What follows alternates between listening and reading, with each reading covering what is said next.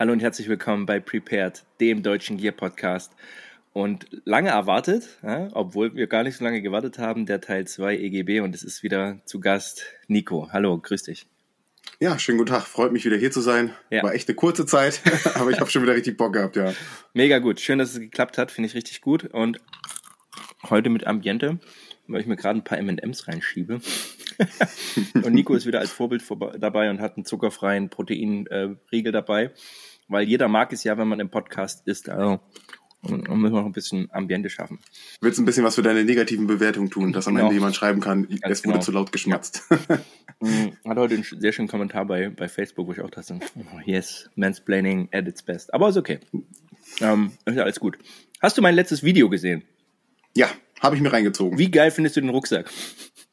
Äh, fand ich schon ganz geil. Ist cool, ne? Äh, Aufbau ist natürlich mal eine ganz andere Nummer. Ja. Äh, als du dann sagtest, dass der irgendwie vom australischen mhm. Spezialeinheiten genutzt wurde oder irgendwie, dass es da ein ja. Modell gab, da war ich gleich mal äh, ein bisschen hellhörig und wollte da mal ein bisschen recherchieren. Oh, so, äh, was denn da so der Vorgänger gut. Mal, dann, dann lass uns mal die Leute mit abholen. Also, für alle, die es nicht wissen, äh, direkt googeln, Prepared Podcast bei YouTube. Und ähm, da habe ich den Mark 7 vom von Crossfire Packs vorgestellt. Also ein riesiger Rucksack, echt ein Monsterteil. Ähm, und habe da so eine, so eine ja, semi-professionelle Review, einfach mal so, was packe ich da rein, warum habe ich den? Ja, und da habe ich gleich Kommentare bekommen von wegen, ja, hier ist alles falsch eingestellt. So, mm Ja, und der, der, das, das Tragesystem ist viel zu kurz für deinen Rücken. Ja, Mann, das ist ein Shortback. Ja, das ist halt so gemacht, ja. Mhm. Ähm, und angeblich soll das tatsächlich eben ein Modell sein, was SAS, das australische SAS mal genutzt haben sollte. Du hast jetzt mal recherchiert. Hm, hast du da irgendwas gefunden in der Richtung? Also so ein bisschen so ein Bergenverschnitt, bloß in der Variante so ein bisschen? Na, die leider, also gibt es ultra wenige Quellen, die du im Internet irgendwie finden kannst über australisches Militär an mhm. sich überhaupt. Grundsätzlich, ne? Also, mhm. Ja, also alles, was in, in dieser Ecke ist, da, da findest du kaum was. Das war auch bis vor kurzem mit, mit englischem Material so. Mhm. Da gibt's jetzt ein paar, die machen da was. Mhm. Die machen auch was richtig gut. Könnte ich jetzt nicht so aus dem Kopf sagen, was. Ich habe ein paar Seiten gespeichert ja. über, das, über die britische Ausrüstung, weil die haben ja auch irgendwie alle vier, fünf Jahre gab's irgendwie einen Rucksack für mhm. die und die Einheit. Aber ich habe bei den ähm, Australiern noch nichts gefunden. Ich bin gerade dabei, ein bisschen Bildersuche zu starten, zu gucken, ob ich irgendwo mhm. was Identisches quasi annähernd äh, finde. Ja. Aber da ist noch nichts für bei, weil auch immer das große Problem ist von diesen wann nutzt du das Ding, ne? Also bei diesen Recce-Geschichten oder ja. sowas, da findest du kaum Fotos. Natürlich findest du immer Fotos von, alle haben schwarze Overalls an mhm. mit Gasmasken und, und rennen durch irgendwelche Häuser. Ja. Aber äh, so eine Geschichten sind auch ganz schwer bebildert. Mhm. Ja, okay, das ist, das denke ich mir. Also dadurch, dass halt ähm, australische Armee und auch die neuseeländische halt auch klein sind, die sind halt ähm, relativ klein, aber ähm, ja, deswegen ist da ganz schwer es zu finden. Gut, bevor wir ins äh, Detail weitergehen, habe ich noch was für dich vorbereitet. Du musst nämlich jetzt mal ein, mal gucken, ob du die Epoche rätst, aber es ist wahrscheinlich viel zu einfach. Aber ich habe den letztens mal wieder rausgenommen und du musst mir jetzt sagen, von welcher Zeit der sein könnte. Ha! Und was der für einen Chest-Trick trägt. Äh, von der Ausrüstung her? Kannst du das sehen?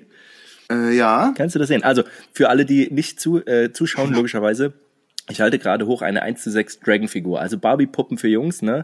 In Military Outfit, äh, die halt sehr, sehr schön detailliert sind. Ne? Auch hinten ganz wichtig so. Der schwarze Camelback. Ja, ja richtig schön. Ja, und das ist ein, äh, ist ein Scharfschütze, also ein Special Forces Sniper, so heißt es auf der Verpackung. Ne? Ja, und da kannst du hier noch sehen, so oben drauf ist noch Klett auf dem Helm. Alter Schwede, da haben sich richtig Mühe gegeben. Kennst du die Dinger? Ich irgendwo mal garantiert gesehen, aber. Okay, also dann musste dann, äh, oh je, dann fang gar nicht erst das Googeln an. Da gibt's so geile Sachen. Ihr guckt ja auch mal das, das, äh, ne, die. Ach, mit Holz da, allem drum und dran. Da hat sich jemand richtig Mühe gegeben. Genau. Also ich würde sagen, das sieht auf jeden Fall nach, nach Blackhawk, dem ganz normalen Kommando-Chestrick aus. Mhm. Ich habe jetzt die, die Mehrzwecktaschen nicht gesehen. Ja. Äh, aber so vom, vom Design her ja. könnte natürlich auch ein Eagle SF30 sein. Dazu müsste ich die D-Ringe sehen. äh, ja. Ich weiß nicht, wie, wie viel Mühe sie sich dabei geben, ob sie da jetzt ein oder zwei D-Ringe auf die Schultergurte setzen, auf beide. Ja, äh, daran kann man es auf jeden Fall unterscheiden zum Teil und am, am Hinterteil. Aber ich glaube, das ist halt eine, eine Spielzeugfigur. Ich glaube nicht, dass sie sich die Mühe machen und die ganzen Details da reinknallen. Ja, Spielzeug, also die sind schon echt detailliert. Der hat sogar unten drunter noch, ich weiß nicht, das kann man, also der hat einen Woodland-Klamotten ähm, an, mhm. auch mit so, ähm, so als äh, Mod, äh, Raid-Mod, die, die BDU-Bluse. Ähm, und hat hier drunter sogar noch, warte mal, ich mal gucken, ob du das sehen Ist- kannst. Wahrscheinlich. Ach, die, die äh, Caradine Spear Schutzweste. Genau, der hat eine, eine Woodland-Schutzweste noch drunter, ne? Also ähm, ultra detailliert. Also wenn ich dir sage, dass du, ähm, der hat eine M9 dabei, eine Beretta, und die kannst du sogar fertig laden. Ja? Ach, krass. Das Magazin rausnehmen und hast hier. Ach, der hat ja alles dabei. Ja, also, da, also das Fass muss man gar nicht aufmachen. Also für alle, die guckt mal nach äh, Dragon oder Dragon-Figuren. Das sind halt, wie gesagt, Barbie-Puppengröße. Ähm, unfassbar detailliert. Ähm, äh, ja, und zum, also das ist zum Hinstellen fast zu schade. Und ne, was ist natürlich passiert? Sohnemann hat gesehen, Papa, du hast ja das Soldatenfigur. Und ich so, ah, nein. Na gut, und dann haben wir dann den ganzen Tag dann äh, gespielt. Hier auch schön die Stiefel, ne? Das sind so eine, das sind wahrscheinlich Adidas-Stiefel, ne? Ne? Ja, vom Profil her auf jeden Fall Ja, und genau, ne? Die Streifenseite auch, Ja. ja. Ah, ich sehe schon, das ist hier genau dein, der, der Gearblick kam direkt ja, vom Profil. Ähm, genau, habe ich mir als kleines äh, Spielchen am Anfang halt sofort gesehen. Sehr, sehr gut. Aber ähm, bevor wir ins Quatschen kommen, ähm, wir kommen, also sonst kommen wir wieder von 100 ins Tausende. Wir haben die, in der ersten Folge sind wir deine Karriere als Fallschirmjäger und dann eben durch die, ähm, äh, durch die Pipeline der EGB sind wir quasi bis zum Ende gekommen. Ähm, Mhm. Fassen das nochmal kurz zusammen. Du hast angefangen als Fallschirmjäger, warst erst im Büro und hast gesagt, ey, die Heizungsluft ist einfach nichts für meine Nase. Das ist alles, das ist alles so trocken hier. Und ähm, im Januar die Ärmel auf Ellbogenhöhe zu haben, das ist halt auch doof.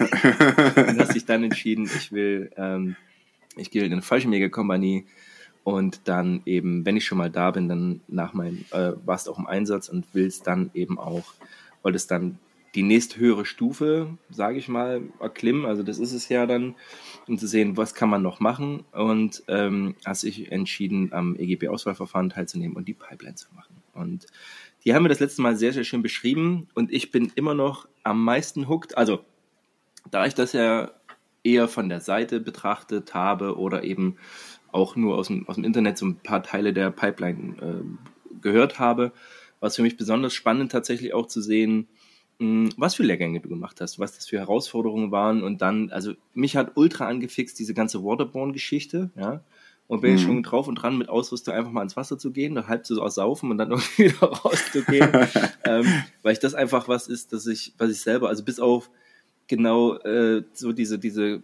Wasserquerungen, die immer am blödesten Moment kommen, so, ja, hier ist ein Fluss, hier müssen wir durch, ja, genau. Oder wir müssen uns natürlich durch den Hunsbach annähern, weil andere Wege gibt's ja nicht nach Bonnland. Äh, Ist ja klar. Ne? So, ne? ähm, deswegen fand ich das eben besonders spannend.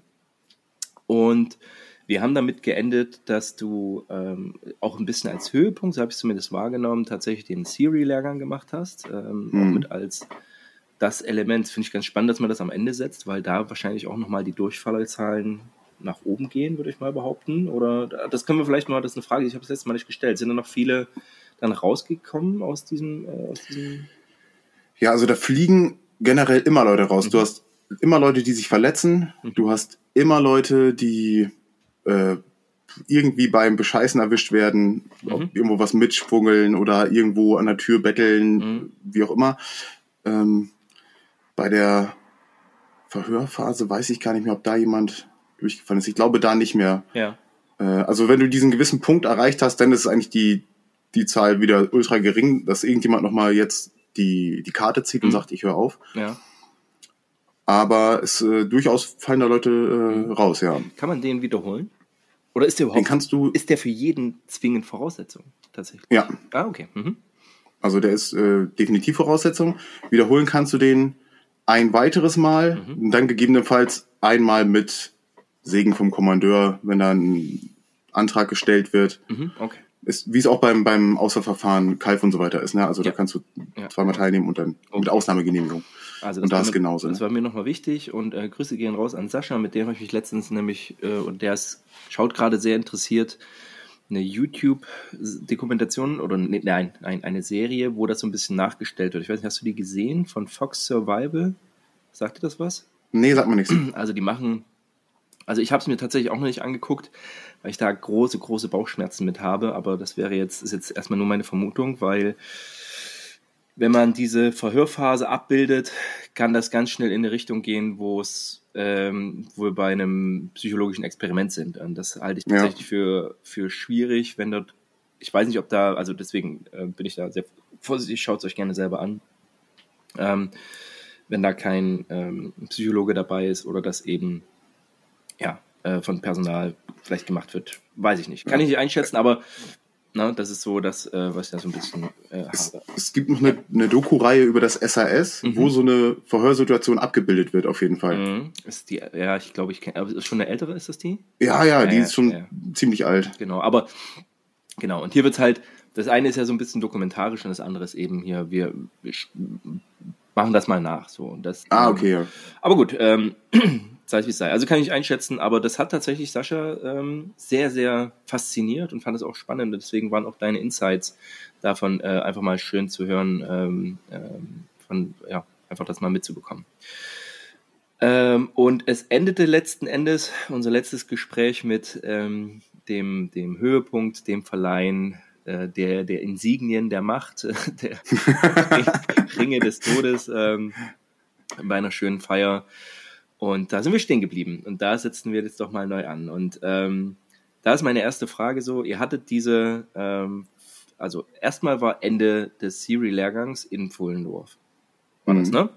Und genau. äh, wie ging es dann weiter? Ihr hattet direkt im Anschluss diese Feier oder wie war das?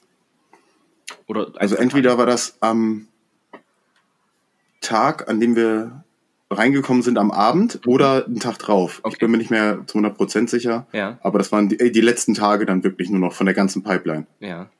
Ähm, und danach kommt nichts mehr eigentlich, oder? Dann ist, ist man auch durch?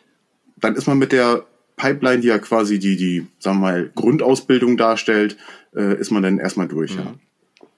Ähm, okay, und du hattest dann, äh, habe ich noch so im Hinterkopf erzählt, eigentlich waren wir alle K.O. und müde und wollten eigentlich nur so ins Bett und äh, dann weg. Ähm, wie war der Abschied dann aus Pfullendorf? Wie, wie hast du das wahrgenommen? Hast nochmal ultra viel Stress, mhm. weil du deine ganze Waffenkammer mitnehmen musst. Du musst äh, mhm. Ausrüstung, Material verladen. Wir sind ja mit äh, zum Teil eigenen Fahrzeugen also noch angereist. Ne? Also nicht jetzt Privat-Kfz, sondern Wölfe, Wölfe waren noch da, mhm. äh, Mungo, 2 Tonner, wie auch immer. Ähm, und ich hatte das große Glück, dass ich noch den 2 Tonner zurückgefahren habe, einen Tag später äh, voll, voll beladen mit Gepäck. Ja. Also wer äh, zwei Tonner gefahren ist, das macht auch nicht so viel Spaß jetzt. Also, so, ne? Du hast nicht so viel konform. Ja, zwei Tonner oder wie heißt der neue U2000? Ah nee, das war der 2 Tonner, also der ganz normale alte Unimog. Äh, oh Gott. Oh.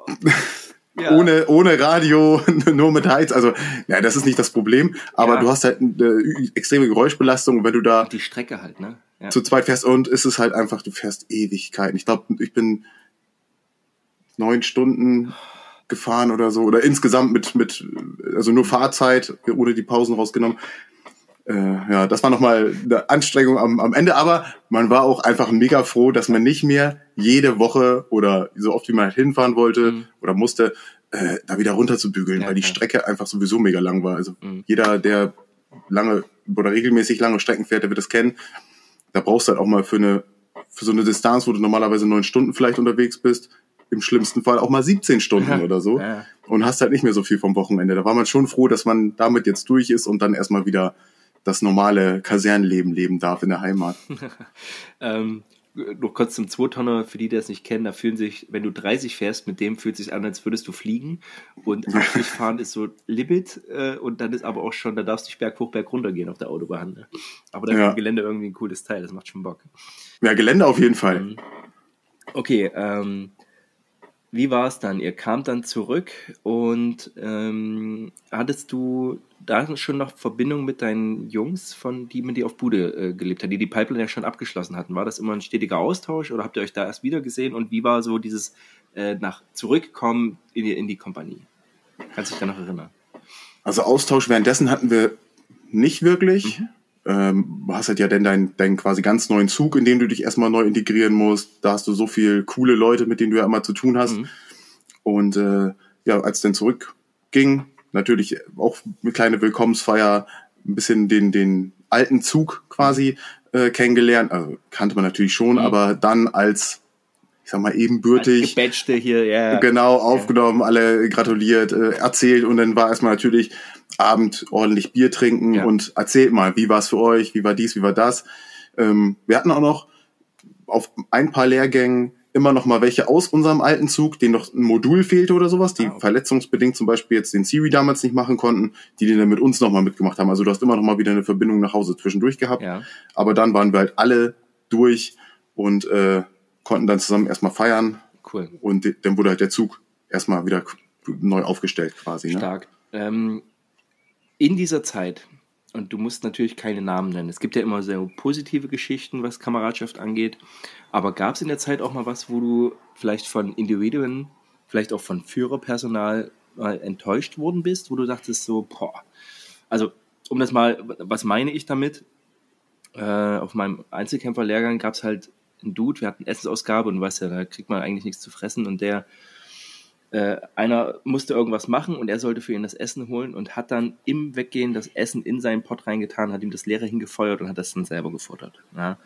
Und das war halt so, wo ich dachte, das, das geht überhaupt nicht. Also, ne? Aber es halt. Also, das ist vielleicht ein, ein Extrem. Ähm, äh, aber das ist mir noch so im Kopf geblieben. Und ähm, gab es was, wo du entweder sehr positiv, das geht, ist natürlich auch immer gerne, aber auch wo du vielleicht enttäuscht worden bist, weil du schon sehr nah auch mit, mit Ausbildern oder zukünftigen Führern dann arbeitest, dann sieht man ja schon so, wo, wo liegen die? Gab es da so ein paar persönliche äh, Anekdoten? Mm, nee, also so, so eine krasse Geschichte auf jeden Fall nicht. Ach, du bist einfach zu nett, ja. Äh, ja, und man vielleicht nochmal unterscheiden. Also auf jeden Fall nicht aus unserem aus unserem Zug, also du machst mhm. die Pipeline ja auch nicht nur mit deinem falschen Megazug, sondern da hast du ja noch ein paar äh, andere Teile dabei. Mhm. Ähm, Feldnachrichten machen Teilmodule, ja. äh, Fernspeher machen noch welche. Ja. Und äh, war noch jemand von anderem? Nee, ich glaube nicht.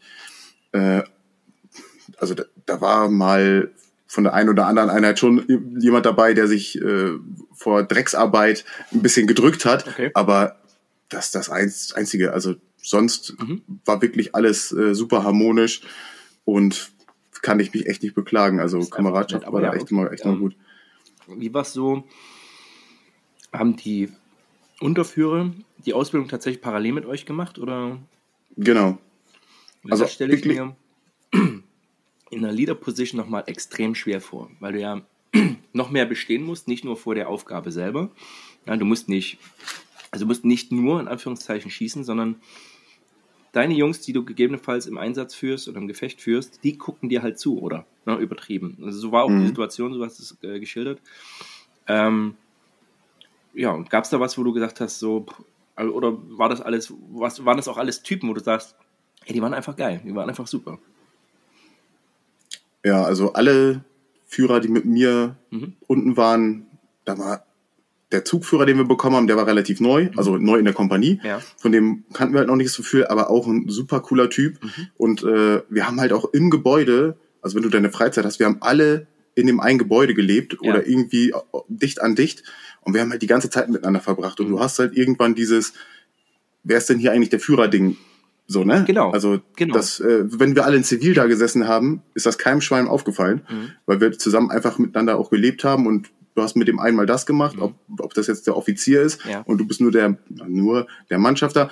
Das hat gar keinen Gejuck da, weil du ja. halt eine ganz andere Ebene ist, als wenn du jetzt vielleicht in so einen normalen Zug guckst. Ja, ich, das, das verstehe ich. Und das ist so, ähm, das interessiert mich sehr, weil das ja wie gesagt, ich sehe das halt auch so ein bisschen aus dieser, dieser Führersicht. Gerade du bist ein junger Offizier, äh, kommst gerade aus dem Studium oder hast vielleicht noch äh, gar nicht so viele Verwendungen.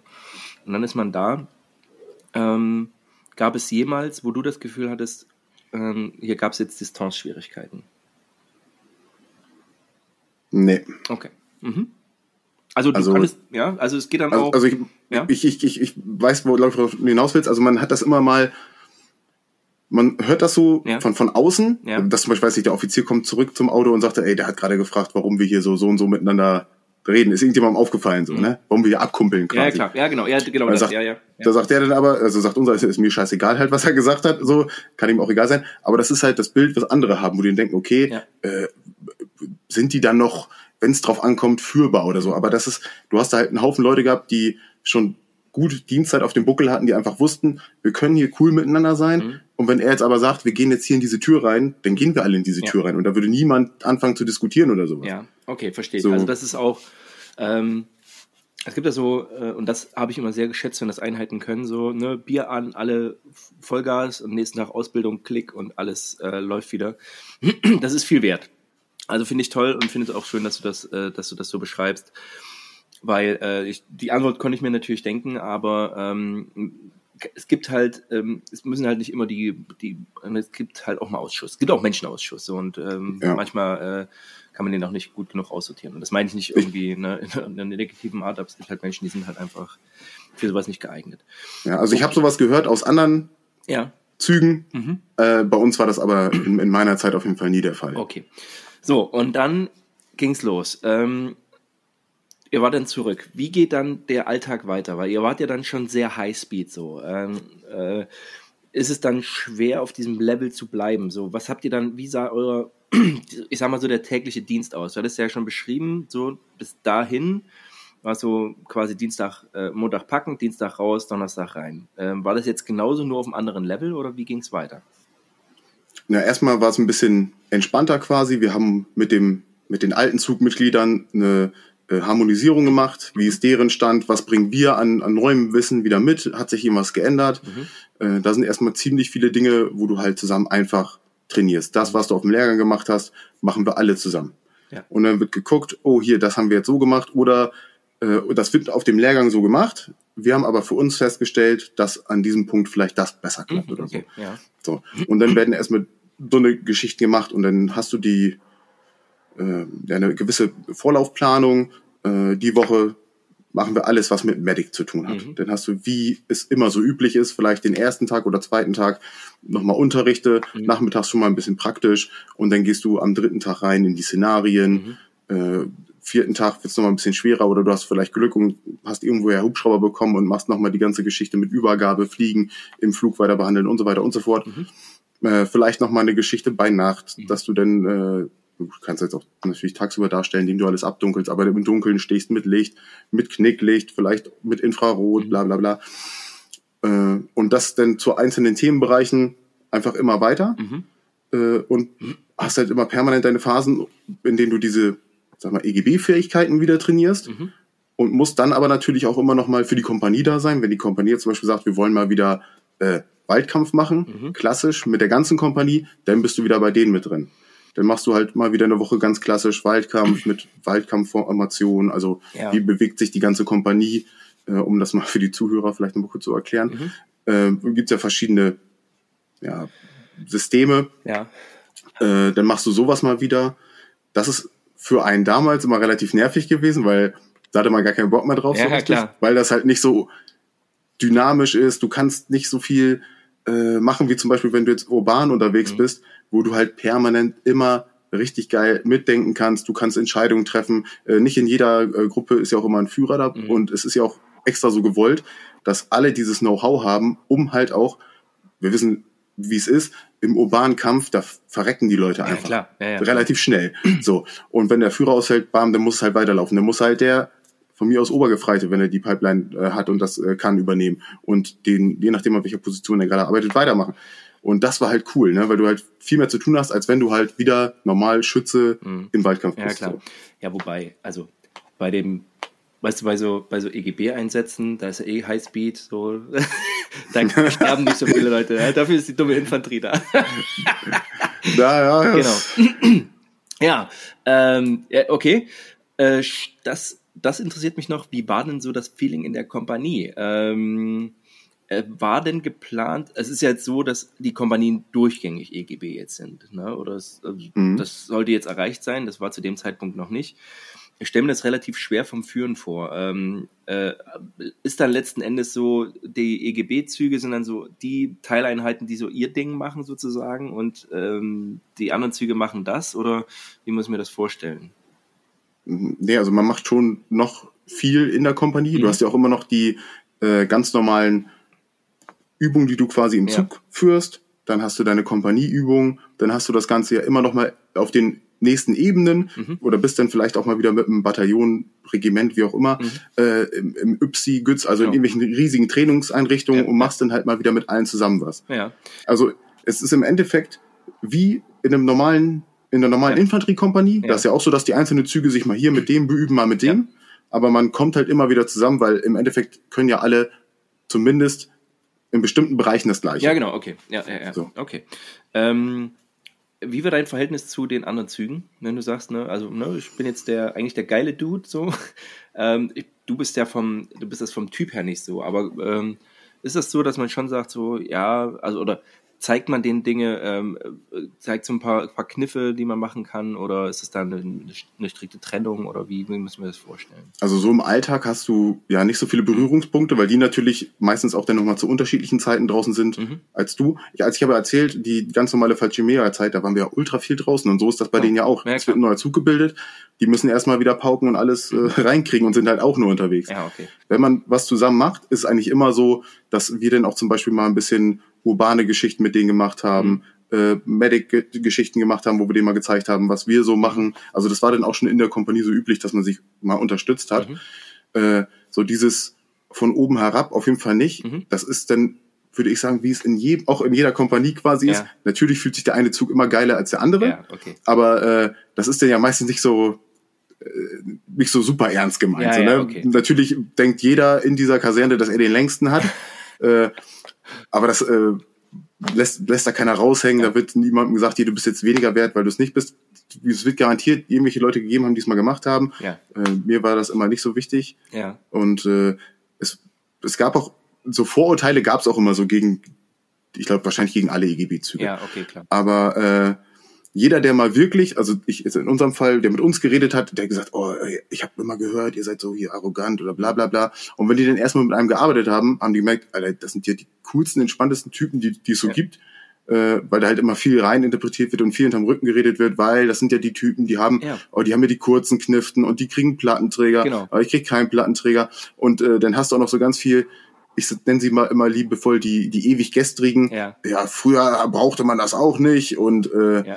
ja, früher haben, haben wir normalen Fallschirmjäger auch äh, mit dem KSK gearbeitet und bla bla bla. Also das hast du ja auch. Ja. Ich glaube, das sind wahrscheinlich gibt's die Leute heute. Ja, klar. Aber, aber das ist ganz schön. Ähm, du hast ein schönes Stichwort genannt. Ähm, Gab es jetzt äh, zu der Zeit nochmal neue Ausrüstung oder war das letzten Endes schon die Ausrüstung, mit denen ihr geübt habt? Oder gab es jetzt nochmal besonders geile Sachen irgendwie? Ähm, ja, bei der Ausrüstung war es so, wir haben ja in äh, Fullendorf die Lindenaufsätze quasi bekommen. genau. Die haben wir da dann am Ende abgegeben, Ach, echt, ja? um sie dann, ja, das sollte eigentlich nur für das äh, Personal sein, was quasi die Pipeline macht. Ja. Dann hatte irgendjemand eine andere Idee, wir haben sie wieder empfangen Mhm. und sollten die mitnehmen und es hieß dann, die neu ausgebildeten bekommen die Ausrüstung quasi von dort mit und nehmen sie dann mit in die Einheit. Das hat dann aber auch irgendwie nicht mehr richtig funktioniert. Boah, ey, das ist ja auch ganz kurz, also um das mal klar zu machen, also das sind ja auch alles abnehmbare Taschen, ne?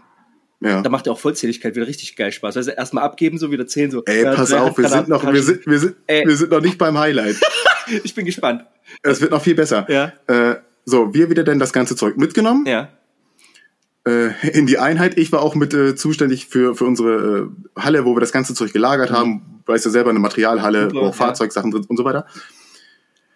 Wir das Zeug gehabt. Irgendwann ging der Zug von einer anderen Kompanie auf die Pipeline und die hatten keine Ausrüstung.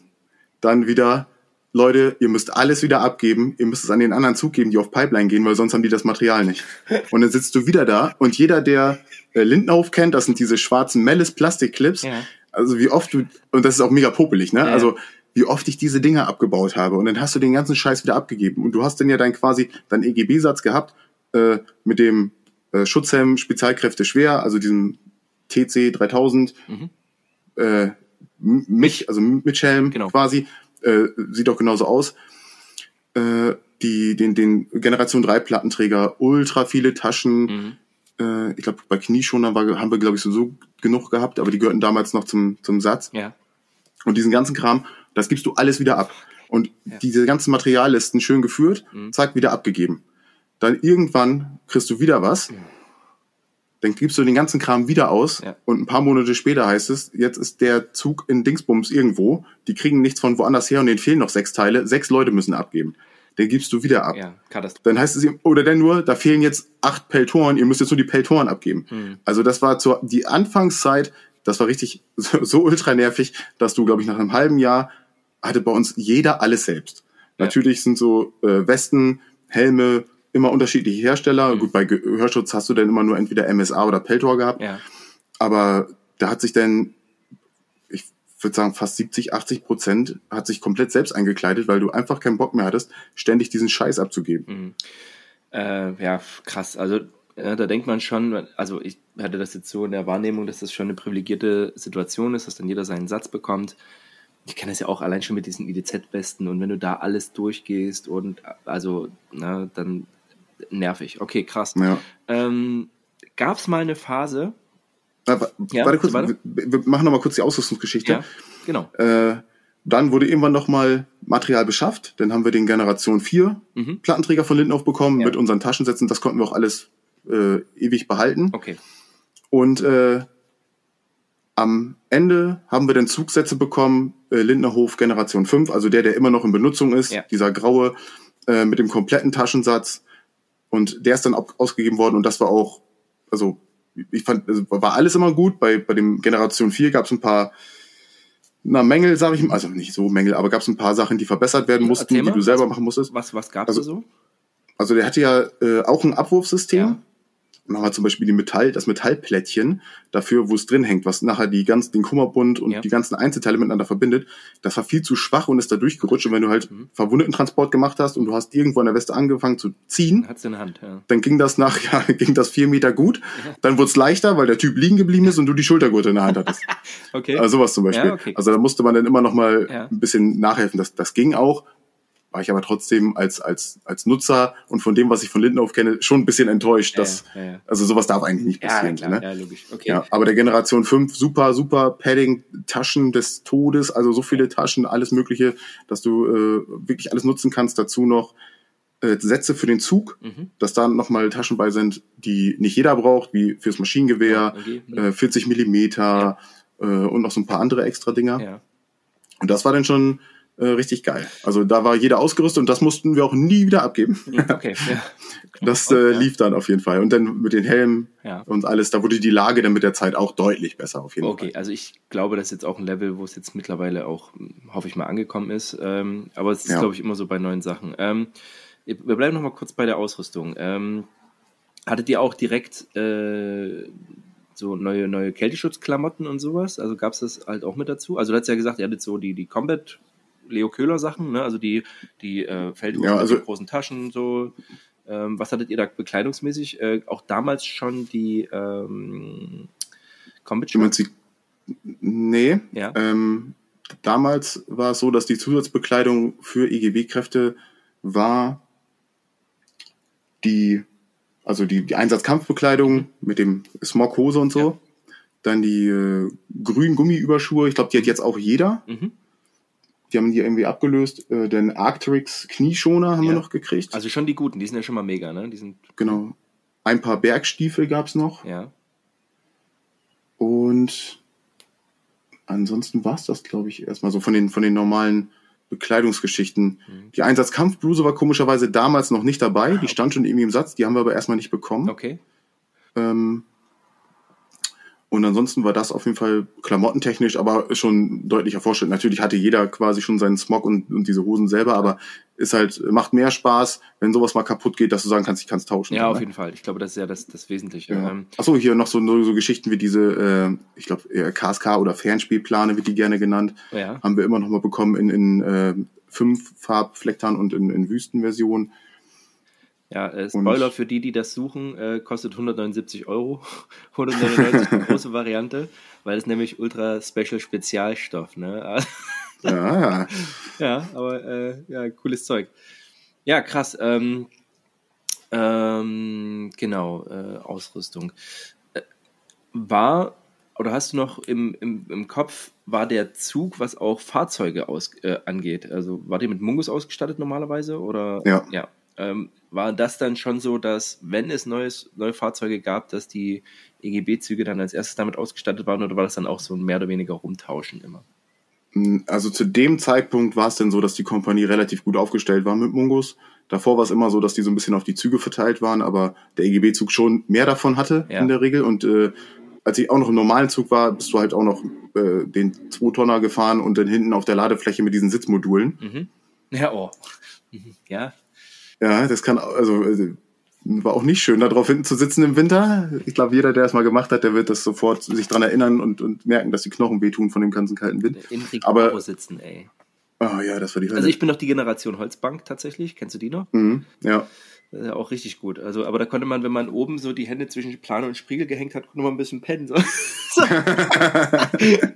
ja, das ist immer gut. Der, der, der Lifehack, wie du denn da pennen Ja, kannst. genau, ganz Ähm, genau. Im Mongo ist natürlich besser. Du hast da deine Standheizung hinten drin Ach, und echt, ja? äh, Ja, ja, Ja, kannst dich da aneinander lehnen. Also im Mongo ist äh, Na, bequem nicht. ist halt ein, ist, ist halt ein, ist halt ein gepanzerter Multicar Ja. und ist eigentlich nicht so geil. Also im Gelände kannst du damit nicht viel anfangen, aber dafür ist er auch nicht gemacht. Ich weiß, jetzt kommen gleich wieder die ganzen Lover Ja. aus der Ecke, die den Mongo doch irgendwie geil Ja, finden. ja, klar. Und es muss natürlich luftverladbar, luftverlastbar sein. Ja. Äh, Ist eigentlich auch nicht dafür gedacht, dass du damit, dass du den als Alltagsfahrzeug quasi nutzt, sondern den ablädst, dich reinsetzt, Ja. zum Ziel fährst, Action machst, zurückfährst, das Ding ansteckst und mit dem Hubschrauber oder irgendwas wieder wegfliegst. Und es ist alles besser als Laufen so, ne? Und äh, Das ist es. Genau, für alle, die das mal live sehen wollen, gebt mal im, im, äh, äh, bei YouTube ein, der scheiß Zugführer ist tot. Hurensohn. Ja, der steht auf einem steht ja, da kann man den Mongo genau, sehen. Genau, genau. Ja, ähm, ähm, ich habe in den Zeitraum, also wir sind jetzt, wann, wo sind wir jetzt? Sind wir jetzt 2012, 2013 ungefähr? Ja, Okay, weil das die Zeiten sind, wo ich noch sehr viel, sehr, sehr viel im Bonnland war. Ähm, und habe da immer mal ein paar Leute in Multicam rumspringen sehen. Weißt du, ob es damals, also, äh, und ich, keine Ahnung, ob das jetzt Kalf war oder ob es auch EGB-Kräfte gab, die mal so probeweise vielleicht Multicam bekommen haben? Sagt dir das irgendwas? Kannst du dir das vorstellen? also so nicht. Wenn du mit Kalf zusammengearbeitet hast, dann hattest du schon die Möglichkeit, Multicam dort zu bekommen. Okay. Über die. Also ich gehe davon aus, dass wenn die im Bonnland rumgelaufen sind, wird es wahrscheinlich Kalf gewesen sein. Ja. Ja. Und dann aber sonst so ein Einsetzen, dann bist du aber halt über das KSK eingekleidet. Okay. Ne? Und die haben dann da die Möglichkeit. Ähm, das ist das Stichwort. Ähm, wie sah es denn aus in der Zusammenarbeit mit dem Kommando Spezialkräfte ähm, zu deiner Zeit? Wie lief das?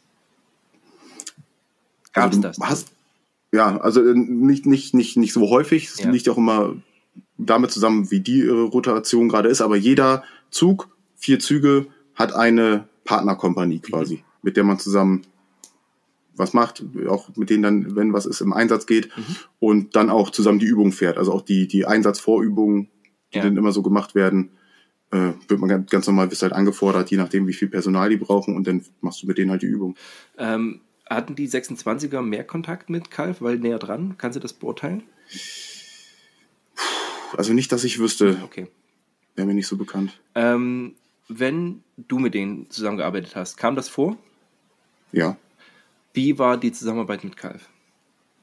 also die war, Je nachdem, was du erzählen kannst. Aber einfach mal so, wie sind die Typen drauf? Ähm, wie haben die euch gesehen? ist ja auch immer so ein spannender Punkt, weil was man, man hört so, ja, äh, am liebsten arbeitet Kalf ja eh nur mit normalen Fallschirmjägern, weil EGB ist ja doch nicht ganz Kalf und so. Also das sind immer so die, die Aussagen, die man so hört von allen, die nicht wirklich dabei sind. Und deswegen ist mir mal wichtig zu sagen, wie war die Zusammenarbeit? Ähm, war das so ein Geben, dass ihr euch so gesagt habt, ey, kommt, wenn wir schon zusammenarbeiten oder wir arbeiten zusammen und wir freuen uns, dass ihr da seid und wir bringen euch noch ein bisschen, vielleicht noch auf ein Level, so wie, wie war das? also das war äh, super normal. Also du bist halt hingekommen und warst genauso akzeptiert wie jeder andere auch. Also die, ich habe nicht einmal erlebt, dass äh, irgendjemand vielleicht von oben herab oder so gesprochen hat, sondern äh, die waren immer haben gesagt, Alter, geil, dass ihr hier seid hier, wir machen was oder weiß nicht, wir haben was zusammen gemacht oder nach, ey, habt ihr geil gemacht, ihr seid auch coole Typen, so zusammen gefeiert. Ja. Ähm, also da war niemals irgendeine Distanz oder sowas. Und wenn Ja. du gesagt hast, ey Leute, hier habt ihr noch irgendwie eine Idee für äh, Breach-Technik, das und das? Ja, hier äh, hinten sitzt äh, XY, äh, geh mal hin, der sagt dir alles, was du wissen willst. Dann Geil. fragst du kurz und schon packen die alles aus, um dir alles zu zeigen. Schön. Äh, tech, äh, taktische Sachen äh, natürlich auch so hier, wir machen das jetzt gerade so und so oder aus, aus Erfahrung da und daher machen wir jetzt gewisse Sachen nicht mehr so wie das, wie ihr das gerade gemacht habt. Wir haben es gesehen, versucht das vielleicht so und so zu machen. Ja, okay. Also das war immer so, das war, die haben auch alles gegeben, um dir noch irgendwas beizubringen ähm, und das war eig- eigentlich echt immer ein geiles Verhältnis so. Hm, Okay, klingt super. Ähm, ja, wie ging es denn dann in der Zeit weiter, in, in so deiner Zeit? Du hattest ja gesagt, es war dann immer auf Übung. Ähm, da das ja so ein bisschen, ich glaube, so vergleichbar mit dem RASP, also dem Ranger Aspiration Program, ist ja sozusagen die Pipeline bei den Rangers, äh, wenn man das so, so vergleichen will. So, die habt ihr abgeschlossen, seid jetzt in den normalen Übungsbetrieb. Gab es irgendwas, weil das ist auch immer so ein bisschen die, ähm, so auch das, was man viel hört, so dass man viel in Übung halten muss. Also Gab es da viele Ausbildungen, die verfallen ist? Bei dem Medic kann ich mir das vorstellen. Ähm, ja, du musst den, den Auffrischer halt immer machen, genau, ne? Also das, Je nachdem, welchen Medic-Status du hast, ja. musst du für den immer den Refresher. Gab es da noch mehr? Also wie war es mit dem Schießen? Musste man das auch? Also ihr habt natürlich regelmäßig Schießübungen gemacht, aber auch das war ja damals zu der Zeit die Schießbahn nicht dafür vorgesehen, teilweise so. Das heißt auf die hohe Schussbelastung und so weiter. Ähm, äh, hattest du das Gefühl, dass du dein Level, also das, das Level, was du gelernt hast, im Fullendorf halten konntest? Oder, oder bist du sogar besser geworden? Oder wie, wie, wie muss ich mir das vorstellen? Ja, also du bist auf jeden Fall besser geworden, weil da immer sehr viel Wert drauf gelegt wurde von, von unserem Zugführer oder wie auch immer, wer da ähm, noch mit involviert war, dass wir genügend Möglichkeit bekommen zu schießen auf jeden Fall. Und du hast äh, für die Schießgeschichten, um halt deine 5 Grad Befähigung mhm. zu behalten, ähm, jedes Jahr deine äh, Übungen, die du ablegen musst. Und da musst du halt gewisse Zeiten schießen quasi, okay. um das dann halt äh, wieder abgeleistet zu haben. Weil wie IGF, nur halt, dass wir da nochmal andere Geschichten Ja, okay. Das klingt aber machbar. Also ich hatte immer so das Gefühl, ähm, ich habe bei, äh, in, in, meinem Zug war die äh, Landezonen Aufklärungsgruppe aufgehangen äh, damals und das war halt auch ein Element, die Freifallbefähigung hatten und so. Und da war es halt viel, dass die auch viel unterwegs waren, um eben die Freifalllizenz zu erhalten, um ähm, keine Ahnung, auch einen Medic zu erhalten und so weiter. Also das, das war dann immer schwierig, die alle da zu haben. Aber das scheint so erstmal so auf dem organisatorischen Wege alles im Rahmen gewesen zu sein, sodass ihr alle auf einem guten Level bleiben konntet. Ne? Genau. Ähm, genau, wie ging es dann, dann weiter so? Ähm, hast ja beim letzten Mal schon angeteasert, du bist dann auch nochmal in den Einsatz, richtig? Nee, Ach so. dann nicht. Also wir haben öfter mal so äh, Geschichten, dass, dass wir alarmiert werden okay. oder auch natürlich andere Teile der Fallschirmjäger. Ja. Und dann ganz viele Sachen halt äh, abgeblasen werden, ja. weil das Auswärtige Amt Dinge geklärt hat. Oh, okay. Äh, das müssen wir nochmal auf Mike besprechen. So, das ist das, aber das ist vielleicht mal ganz gut zu hören. Egal, erstmal egal, was es ist. Aber ähm, wart ihr ähm, waren die Züge in einem äh, oder Teile davon in einer, in, einer, in einer stetigen Notice to Move oder wurde das dann schon angekündigt? Also eine, eine Bereitschaft sozusagen? Ja, also das Gute ist ja, dass wir keine, keine Einsatzvorbereitung wirklich machen mhm. mussten, mhm. weil wir sofort Combat Ready waren. Ah, okay. Also ihr hättet und, sofort jetzt machen können. Genau. Ja. Also, ähm, und du hast auch immer deine ganzen Impfungen und alles fertig. Du hast immer dein 95er und alles klar, dass du so halt loslegen kannst. Ja. Und dann ist halt, wenn, äh, weiß nicht, du bist, kommst vom Dienst, fährst nach Hause, Telefon klingelt, ja, kannst wieder umdrehen, äh, 30 Minuten da und da. Mhm. Und dann fährst du wieder zurück und dann lacht dich schon der Erste an und gibt dir quasi eine, diese Alu-Kisten in die Hand ja. und du weißt schon, ah, alles klar, kannst jetzt schon wieder Sachen packen. Okay. Also sowas äh, passiert dann schon öfter mal. Auch durch diese Mill-Evac-Op-Geschichte, mhm. äh, was jetzt auch öfter mal passiert ist, das ja. ist da, die sind dann natürlich dann irgendwann dafür vorgehalten worden, extra eine, eine Kompanie, die so eine Geschichte macht. Ja. Aber da bist du dann eigentlich auch oftmals mit gleich im Boot gewesen oder ja auch bei anderen Geschichten. Ja.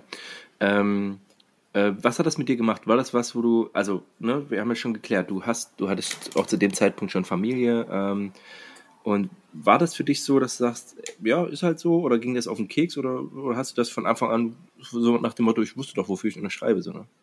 Ja, nee, das war mir schon vollkommen klar. Also, ja. ich habe auch gesagt, alles klar, du willst weitermachen, hast auch noch Bock äh, auf Einsatz, wie auch immer. Mhm.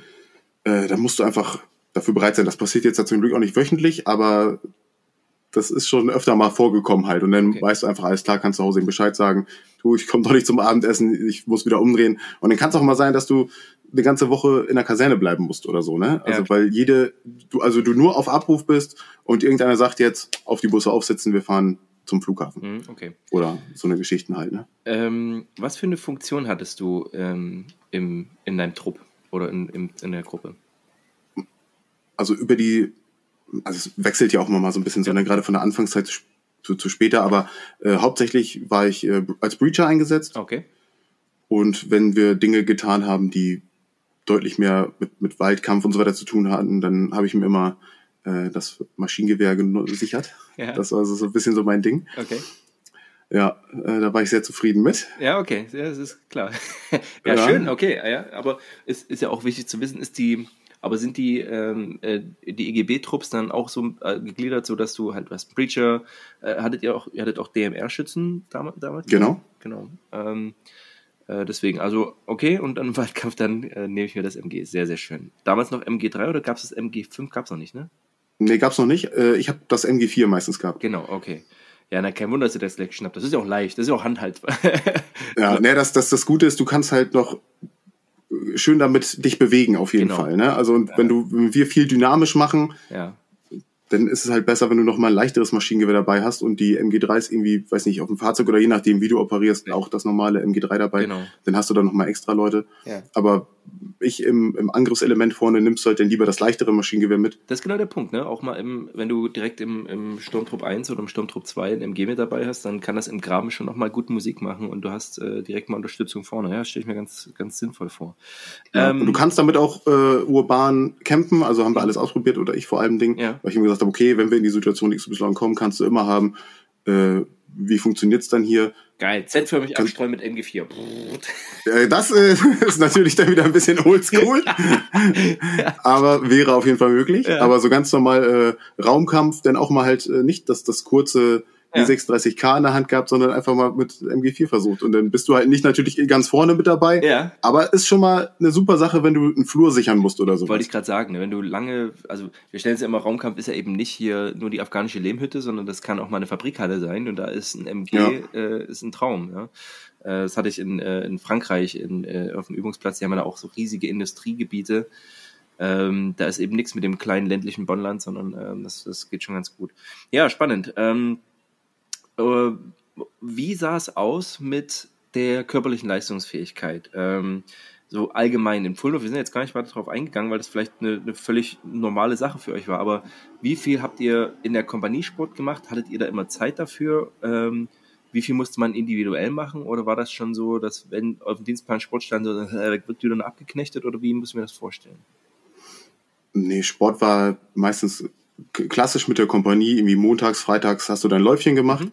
Und zwischendurch haben wir, je nachdem wie die Zeitfenster waren, äh, ja, Sport zur freien Verfügung, ne, konntest halt, okay. der eine geht jetzt pumpen, weil ja auch viel, also die meisten, hast natürlich immer ein paar dabei, die nicht so super sportlich sind, ja. aber die meisten haben ihren eigenen Sport immer so auf dem Schirm. Ja, die okay. sind genau, der eine geht äh, nach dem Dienst nochmal schnell pumpen, mhm. macht dann das, am nächsten Tag ist für ihn wieder Laufen dran. Und das ist halt easy, wenn jemand sagt, Sport zur freien Verfügung, dann weiß der, ich kann hier laufen gehen oder ich steuere hier ein anderes Training ein. Mhm. Okay. Also das war schon eigentlich immer ganz gut, wenn du natürlich Hochzeiten Schießbahn hast, wo du die Schießbahn für fünf Tage geblockt hast oder für vier, ja. das ist natürlich Sport deutlich weniger und dafür rennen wir halt auf der Schießbahn hin und her ja. und, und, machen unsere Drills. Ja, ja, ja.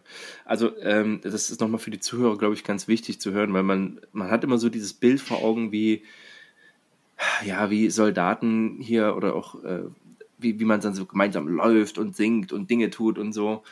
Ähm, und dass das mal in einer gewissen Zeit so ist, aber dass es dann, je später es wird, ähm, äh, auch je weiter man in einer Kompanie kommt, ist, dass man ja, je nachdem, ist auch immer führungsabhängig, dann so, ein, so einen regelmäßigen Lauf hat, meinetwegen. Ähm, man muss ja auch seine, seine jährlichen, ähm, also damals war bei die bestimmt auch noch hier alt, alt deutsches Sportabzeichen, ähm, mhm. PFT, dann später, also der BFT ist jetzt, glaube ich. Dann der Basisfitness-Test, ja. so, ne? IGF, ähm, Mer IGF genau, Merschel. IGF Merschel, genau. Äh, zu, zu, unserer Zeit noch 30er, ne, das ist ja dann später gefallen. Äh, oh, wundervoll. Ja, ähm, it, ja, äh, oh Gott, 30 Kilometer Merschel, ey. Ähm, aber wie du es gerade sagst, so der Dienst, äh, der gibt es dann, also da ist nicht mehr so, man wird, äh, wird nur dafür bezahlt, Sport zu machen, ja ein Scheiß. Also Sport ist dann teilweise mhm. echt ein Privileg, so, ne, dass du sagen kannst, so, oder Sport wird auf Freitag 12 Uhr gelegt, für die, die, äh, jetzt müssen wir noch äh, Sport machen oder so, das ist dann halt auch doof. Sondern dass, wenn man dann in so einer Verwendung ist, dann eben auch die Freizeit natürlich dafür genutzt wird, um Sport zu machen, um einfach so ein körperliches Level zu halten, weil du im Dienst vielleicht gar nicht die Möglichkeit hattest, weil du wieder eine mhm. Woche, keine Ahnung, Schlamm geschlafen hast oder eben die Zeit auf der Schießbahn nutzen musstest. Ne? Ja. Genau. Und wenn du es nicht machst, merkst du es halt, ja. wenn du das nächste Mal den Verwundeten schleppst. Also du machst es dir dadurch auch nicht einfacher. Ja, genau. Du musst halt äh, Sport machen, weil ansonsten wird, wird, denn, wird das, was zusätzlich noch auf, am, auf dem Dienstplan steht, wieder richtig nervig. Ja, klar. Ja, ja, das verstehe ich. Ja, ja, okay, ja, ganz spannend. Genau, also, ähm, ja, wie ging es dann weiter mit deiner EGB-Zeit? Erzähl. Also was war da noch so, was waren noch so die wesentlichen Elemente, wo du sagst, das war für mich besonders spannend oder besonders äh, interessant nochmal zu erleben? Also besonders spannend ist dann so, du hast noch damals äh, Aufbaulehrgänge gehabt. Ah, okay. Also du konntest noch äh, Nahkampf 2 besuchen, äh, also einfach nur den, den Teil 2 davon, der nochmal ein bisschen mehr taktischer war. Dann äh, haben wir immer noch mal Leute abgestellt, die den Bravo Medic gemacht haben. Äh, FM-Ausbildung für verschiedene Geräte wie HRM und Ja. sowas. Also das geht auch, also andere, andere Funkgeräte. Und dann gab's noch äh, Gebirgslehrgänge, Ah, okay. die extra für die EGB-Kräfte gemacht wurden, Ja. auch von, von ehemaligen Fullendorf-Ausbildern, Ja. die auch ihre Wurzeln bei den Gebirgsjägern hatten. Richtig geile Typen. Ja. Ähm, auch so super lustig und super engagiert. Äh, da gab's ja noch mal vier Lehrgänge. Ich weiß nicht, ob die über den Pilotstatus hinausgekommen sind. Ja. Also ich habe auf jeden Fall bei zwei Pilotlehrgängen mitgemacht. Ja. Das war einmal Schießen im Hochgebirge Ja. und äh, Rückführung im schwierigen Gelände. das klingt schon so wie. Oh. ja. Also äh, und dann gab's noch den, den Winterkampf für EGB-Kräfte und den Überleben Arktis. Ja. Und äh, da sind immer noch mal welche hin oder wir konnten welche zusammen mit dem Zug machen. Mhm. Das ist aber eingestellt worden leider, weil die Ausbildungskapazität nicht, nicht da war. Ja, waren Aber, also- wahrscheinlich, ne? Über die Winterkampfschule. Genau. Und dann auch äh, Schießen im Hochgebirge war dann in der Litzum in Österreich, meine ich.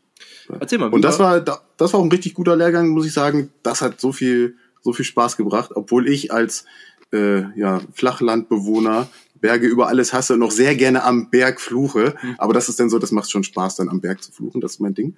Aber äh, das war schon, schon gut. Was habt ihr da gemacht? Also tatsächlich auf kürzere Entfernung oder so bergauf, bergunter, halt immer drunter, so nach dem Motto und tatsächlich mal ausprobiert, wie man mit dem G36 dann äh, schießen kann? Genau. Mhm. Oder halt, oder also unsere Waffen, die wir sonst immer so mitführen. Ganz normal und dann halt der äh, Einsatz im Gebirge. Äh, der eine seilt sich ab, unten muss, wo sichert der wie wohin, wie bewege ich mich durch so eine Schlucht. Ja. Ähm, was mache ich, wenn, weiß ich nicht, äh, ein kleiner Wasserfall kommt, Mhm. wo muss ich dann wieder eine, das bauen mit Seilen oder wie auch immer. Und das, was besonders viel Spaß macht, ist dann Ausweichen nach oben und nach unten. Äh, also, Ausweichen nach oben gefällt dir. Schießt in die Richtung, wo die Lungengeräusche herkommen. Äh, Ja. Also das ist dann äh, wirklich auch ordentlich anstrengend, so ne? Also wenn du dann mal jeder, der mal so ein Ausweichschießen gemacht hat, Ja. das im Gebirge macht noch mal richtig viel mehr Spaß. Und äh, du hast dann halt deine, deine zwei, drei Ausbilder da und du musst aber alles ja sonst selber machen. Du musst dich überall wieder neu in die Sicherung einhaken, Ja. du musst wieder dich abseilfertig machen, den Salz dich ab, während der andere über dir schießt. Und das war äh, richtig cool mit einer supergeilen Abschlussübung, wo wir uns durch so eine erst Berg hochgearbeitet haben und auf der anderen Seite durch eine Schlucht wieder runter Geil. und dann ein Ziel angegriffen haben. Und das war, da muss ich sagen, da denke ich heute noch gerne dran zurück, weil das das geilste Schießen war, was ich glaube ich jemals gemacht habe. Wir sind morgens aus dem Gebäude raus, aus so einer ja, österreichischen riesigen Hütte, wo du mit keine Ahnung wie viel 100 Leuten schlafen kannst. In der Mitte ein so ein riesiger Kachelofen, Geil. super schön warm drin. Du kommst raus und stehst in den Wolken und du bist nach einer Minute komplett nass und du wusstest, das wird sich den ganzen Tag erstmal nicht ändern. Aber die Stimmung war gut. Alle haben, wie das so bundeswehrtypisch ist, Blödsinn erzählt. Ja. Und dann sind wir in die Übung rein und äh, das, das Vorgehen war super. Äh, kaum, also kein, kein, kein Wort, alles über Funk, super leise, bis wir unten das Gebiet erreicht haben. Dann Angriff auf ein Bunkersystem gemacht. Ein anderes Element ist noch ein Berg weiter hoch an der Seite und hat äh, oben eine Maschinengewehrstellung bezogen und uns Deckungsfeuer gegeben. Stark, schön. Mhm. Äh, wir den überschlagen vor, bla bla bla, bis wir das Ding genommen haben. Da noch mal ein bisschen Raumkampf. Und am Ende ist noch äh, Feind simuliert worden, der angreift. Und dann haben äh, Pioniere der Österreicher verschiedene Lago Ladungen ausgelegt. Und dann konnten wir halt äh, Close Air Support quasi anfordern. Und die haben dann da richtig Sachen in die Luft gejagt und so, dass da wirklich simuliert Geil. wurde, hier, hier fliegen jetzt Dinge in die Luft. Und das wussten wir alles nicht. Und wenn du dann in der Deckung liegst und dann da 200 Liter Diesel in die Luft gesprengt werden und du denkst dir, äh, du bist hier bei Forrest Gump, Ja. äh, das war schon geil. So. Ja, mega cool. Also es ist tatsächlich so, wenn man da unten ist, bin da auch kein Freund von, weil ich da einfach nicht so aufgewachsen bin, aber äh, wenn du allein die Kulisse hast, ne, also ich, äh, auch wenn du in Mittenwald machst du die, die, die Tür auf, so, also in Mittenwald ist die äh, Gebirgs- und da bist du halt direkt vom Berg. So, das ist, äh, das ist, die da, wo andere Urlaub machen, ja gut, aber du machst halt auch, gehst halt auch immer die dummen Berge hoch. so, ja, das also das ist jetzt so, da kann ich jetzt gleich der, der nächste Lehrgang, also Rückführung genau. ist natürlich so, so eine, so eine Recovery-Geschichte von, von Personal. Ja. Und dann jeder, der schon mal im Mittenwald war, kennt das, du gehst den Berg hoch mhm. und neben, du hast natürlich den Berghaus mit tonnenschwerem Gepäck, einer Universaltrageteil da noch hinten dran. UT 2000, äh, ja, genau. Genau, deine, äh, deine Waffe dabei und ja. den ganzen anderen Kram und dann läufst du da lang und neben dir kommt der Seppel mit seiner kurzen Hose und seinen Adidas-Turnschuhen und läuft da hoch und läuft an dir vorbei und er ist einfach mal 60 mhm. und äh, du siehst ihn dann nach weiß nicht, 2000 Höhenmetern wieder, wie er oben auf der letzten Alben sein Bier trinkt und du von draußen noch weiter gehst. Ja, es wird schon dunkel und du den Berg hoch, ja. ja das ist denn so, wo du echt denkst, äh, warum? Ja. Warum? Warum kann ich nicht der andere sein? Aber äh, war, war, war, auch, war auch gut. War eine, war eine auch eine Lust, eine, na, das lustige, eine interessante Übung auf jeden Fall. Da nachts äh, im Dunkeln so einen Berg hoch zu klettern und am nächsten Morgen haben wir dann oben die Rückführung gemacht, auf der anderen Seite wieder runter. Ja äh, auch super viel gelernt. Ja. Aber das war so, ist so ein Moment, wo du dann denkst, jetzt laufen diese Zivilisten hier an dir vorbei, lachen noch so ein bisschen. Und die haben sich auch gedacht, ich, mit dir würde ich auch nicht tauschen, glaube ja. ich. Aber, ah, Gelbbuam, ja. ich bin vor hier oben. Ja, ja genau. Ja, ähm, aber diese Rückführung, also ist das sozusagen ein Series-Szenario oder? Ähm? Nee, Personal Recovery quasi. Okay. Also du hast ein, da bei dem Szenario war es ein abgeschossener Pilot, mhm der oben auf dem Berg gelandet ist und den mussten wir dann abholen und zurückführen. Haben sie denn ja, aber warum äh, den, der da nicht den, mit dem Hubschrauber den, hoch, so wie das vernünftige Leute machen? Ja, aber es hätte auch nicht funktioniert, das Wetter war viel zu schlecht. Ah, ja gut, okay, das ist natürlich immer das Argument im, im Gebirge. Ja, ne? und also oben war es wirklich, als wir oben ankamen, die letzten paar hundert Meter, äh, war auf einmal auch Eis und Schnee da und alles im Nebel halt, ne? Und der, der arme Gezi-Gefreite, der sonst das Büro macht, der war da oben und hatte diese Fliegerkombi an und sollte den Piloten spielen. Ich weiß nicht, wie lange der schon da oben war. Ja.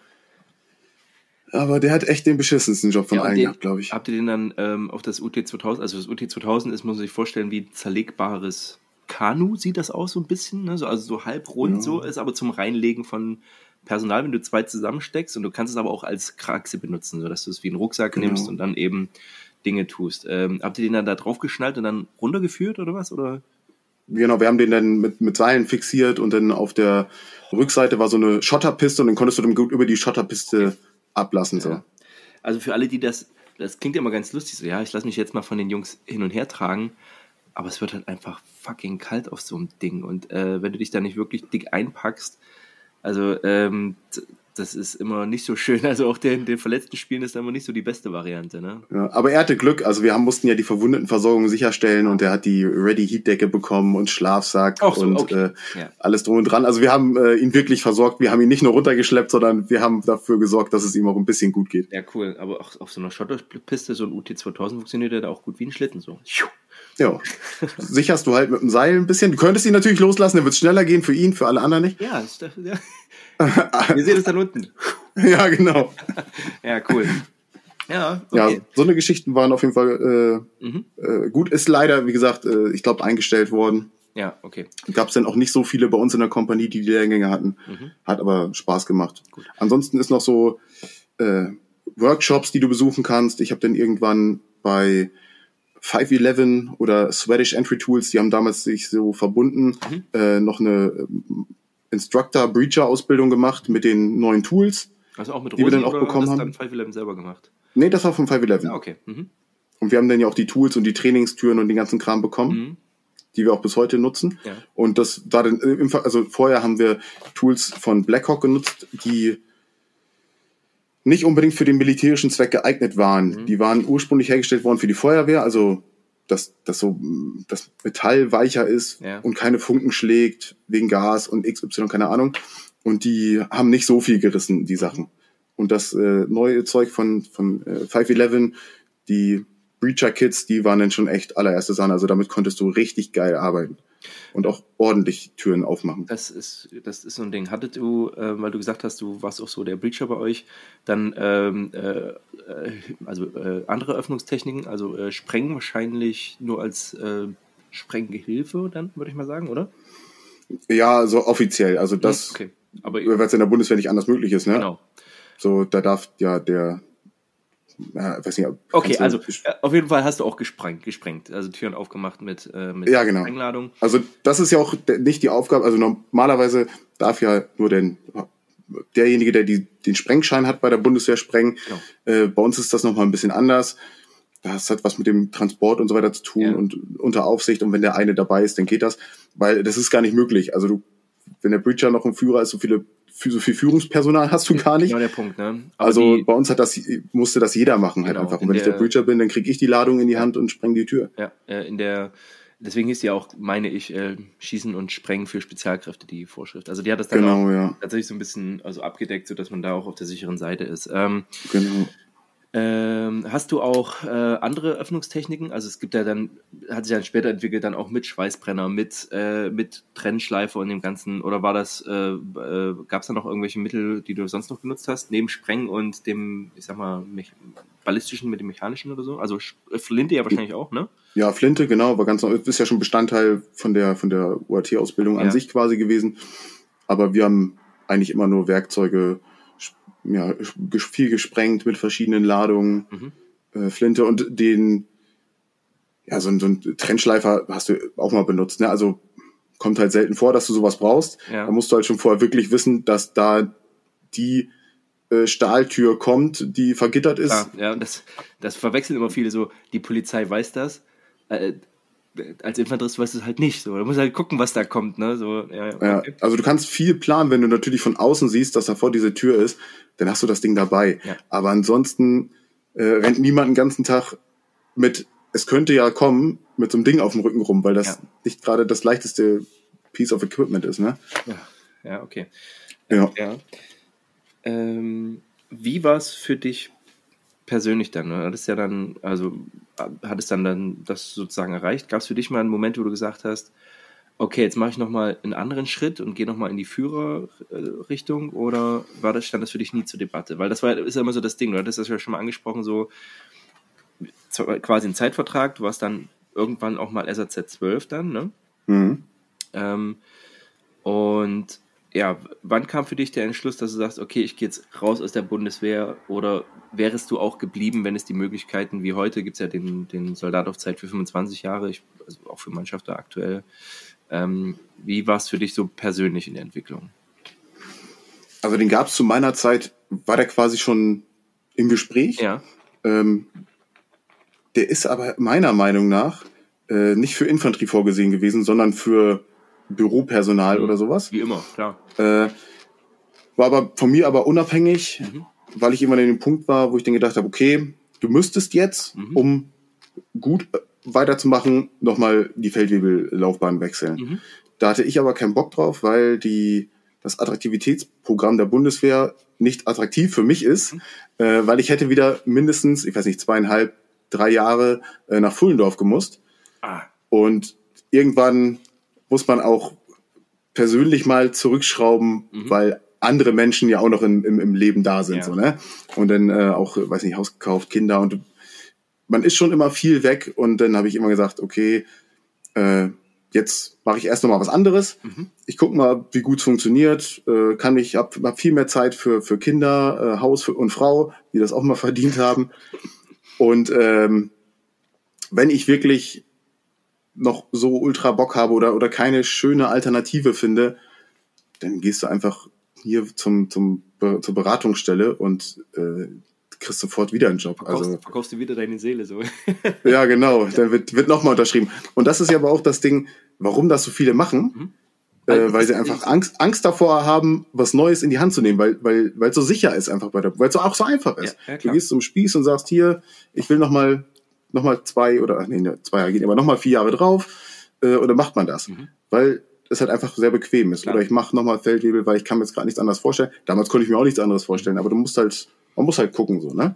Genau, aber das Ja. ist ja ganz oft so dieser, dieser Punkt, ähm, den jeder Zeitsoldat irgendwann mal mit sich ausmachen muss. Und wie du es sagst, du hast es sehr schön zusammengefasst, dieses, naja, einfach, also man kennt ja halt nichts anderes. So. Und dann Mhm. denkt man sich auch so, hm, also man denkt zwar so, als man ist das Beste seit geschnitten Brot, weil, keine Ahnung, ich ja sonst welche Lehrgänge gemacht habe, so, und in der zivilen Welt interessiert das mal kein. Ja. Ja. und das dann halt auch so alles, was da, was, was, was da was wert war, so gefühlt, ne? Äh, ja, ich bin voll der gute äh, Schütze oder Schießausbilder oder, oder, oder, oder Breacher. Äh, das macht sich auf dem Lebenslauf als Erzieher halt so medium gut, ne? ja. ja. Ist halt einfach so, ne? Du kannst mit, mit, mit den meisten Sachen, die du halt bei der Bundeswehr lernst, also im Infanteristischen ja. jetzt mal, ja. äh, kannst du einfach zivil nichts anfangen. Auch wenn jemand sagt, ich will danach zur Polizei, das interessiert die da auch einen Scheißdreck. Also, wir haben ich, wir haben sehr viele Kameraden, die zur Polizei gegangen sind und die, da hat niemand interessiert, ob er was für einen Schießtechnik-Lehrgang er jetzt hat oder sonst was. Der lernt da wieder, wie, weiß ich nicht, der 80-jährige Donut essende Polizist, wie man das jetzt so weiß ich nicht, so kennt, also ein alter Typ ah, ja. äh, sagt, wie hier geschossen wird. Ja. Und dann wird da so geschossen und nicht Highspeed Gucci, wie du sonst gelernt hast genau, zu richtig. schießen, von irgendwelchen Tier One Special Forces, leck mich am Arsch ob's, ne? Mhm. Das interessiert einfach wirklich keinen. So.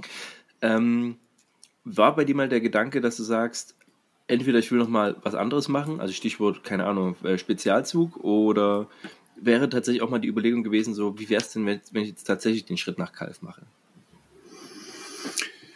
Äh, also man denkt ziemlich oft darüber nach, wenn du halt gerade mal wieder so eine Übung hattest mit Kalf, ne? wenn du halt siehst, oh, die haben die Mittel und weiß nicht, da ist der Materialcontainer und da ist alles drin und die können einfach sagen, ich brauche nochmal dies, ich brauche nochmal jenes und äh, also wenn du da so eine Übung fährst, das ist halt richtig Creme de la Creme, also da wird alles in Bewegung gesetzt. Mhm und wenn dir noch irgendwie ein Bolzenschneider fehlt, dann fährt da noch einer los und besorgt noch einen oder so.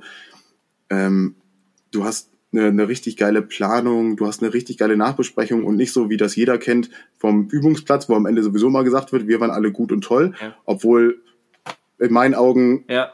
Ja. Na, es vielleicht nicht so war. Ähm, da ist dann auch so, dass dann da die Fehler vor allem im, im Debrief angesprochen werden, was alles nicht geil lief und so weiter und so fort.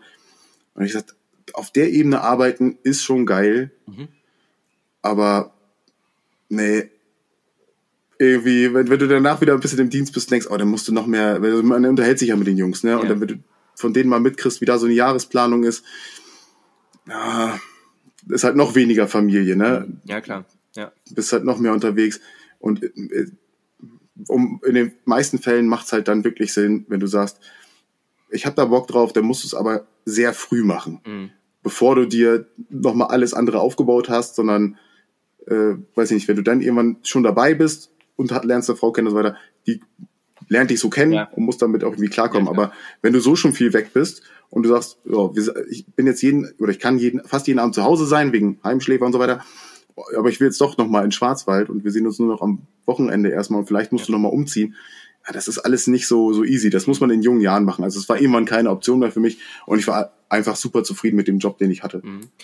Ähm, was mir vorhin noch so eingefallen ist und die Frage würde ich jetzt auch nochmal stellen, ähm, habt ihr noch äh, international ein paar Leute kennengelernt? Also gab es da noch irgendwie, dass ihr nochmal auf internationalen Übungen gearbeitet habt mit den Briten, mit den Amerikanern oder so? Gab es da auch was? Ja. Oder also, mit vergleichbaren Einheiten, also gerade den, mit Ranger zum Beispiel? Jetzt mit äh, Ranger nicht direkt. Also man, klar, man, man, man trifft mal welche, gerade wenn du halt irgendwelche Sprunggeschichten machst, mhm. dass du mal mit Amerikanern zusammenspringst, da hast du immer mal irgendwie Ranger oder äh, von den Briten von der Special Forces Support Group bin ich mit welchen mal gesprungen und konnte mich mal mit denen so ein bisschen austauschen. Ansonsten haben wir noch mal äh, gute Kontakte gehabt nach äh, Böbling zur 10. Special Forces Group. Mhm. Äh, da dann auch mal zusammengeschossen, bisschen was gemacht. Auch super äh, super cool, wenn man sich da mal eine Woche in der Kaserne einmieten kann mhm. und äh, da mal ein bisschen schießt. Ja. Ähm, internationale Übungen, auch mal die erst, diese, diese, der erste Durchgang in Litauen, wo jetzt die permanente Mission draus mhm. geworden ist. Ja.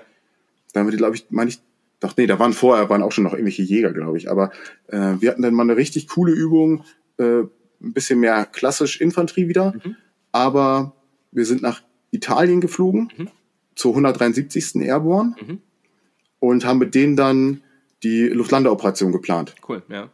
Und dann sind wir von Italien aus, Aviano, mit zwei C-17 und einer Herkules äh, nach Litauen geflogen, okay. Oh, nachts, und sind nachts über dem Flughafen abgesetzt worden und haben dann den Flughafen freigekämpft. Ja, mega. Okay, ja, das ist nochmal schön, ja. Äh, wir hatten dann den, den Sonderauftrag, die, den Außenbereich, die Aufklärungseinrichtungen von den äh, litauischen Spezialkräften zu befreien, also haben das freigekämpft Ja. quasi. Und die haben währenddessen dann das Flugfeld gesichert, um dann im nächsten Step äh, die weiteren C-17 mit den Humvees und den ganzen anderen Fahrzeugen reinzubringen. Cool. Ja. Also der Sprung war nicht so geil. Also ich war auch leider einer von denen, die in der Herkules saßen. Also Mhm. Jeder, der das mal gesehen hat, mit Gepäck und allem drum und dran, dann sitzt du da wie eine Sardine in der Dose. Und die Sardine hat minimal mehr Platz als du auf ja, jeden Fall. stimmt, ja. Und währenddessen wir da abspringen und auch noch leider nicht so gut abgesetzt wurden, ich bin auch noch im Baum gelandet und viele andere auch. Okay. Musst du Äh, das ist jetzt wieder- Musstest du dich freischneiden oder äh, bist du dann durchgerasselt einfach? Na, ich bin immer hängen geblieben und habe mich dann an der Reserve versucht abzulassen. Also so wie du es gelernt Das hast. Wie will man es lernen? Reserve ablassen und dann so, das geht schon irgendwie. genau. Geil. Ich sag gleich dazu, mit äh, Bergstiefeln funktioniert das nicht so gut, weil die Sohle so, so eine leicht Ja. größere Erhöhung hat und du das die, die Fallschirmschnur nicht so gut damit einklemmen kannst. Ah. Also ich bin ich habe mich relativ schnell abgeseilt, aber es sah, glaube ich, professionell aus. Also sehr schön. Das war ein äh, äh, ja, äh, beschleunigtes Abseilen. Also, genau. Ja. Äh, ja.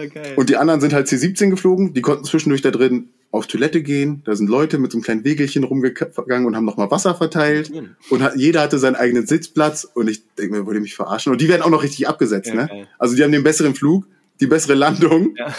Ja, bist natürlich danach ausgelacht, aber dafür war ich der, na, ich war nicht der Erste am Boden. ja, aber, Ja, aber, Aber- hey, aber du hängst ja am Baum, aber was der erste am Baum, ja. ja das stimmt, ja. Aber äh, war eine, eine lustige Geschichte, auch mit Auswertung von Luftbildern und da das, ja, da ist nichts, da steht nichts. Als wir da gelandet sind, da war, waren Baustellen, Fahrzeuge, Kräne und sowas auf, der, auf dem Flugplatz. Da war eine, am Außenbereich war so, ja, so Feuerlöschteich-mäßig, so, ja, da fließt so ein bisschen was, aber nicht doll.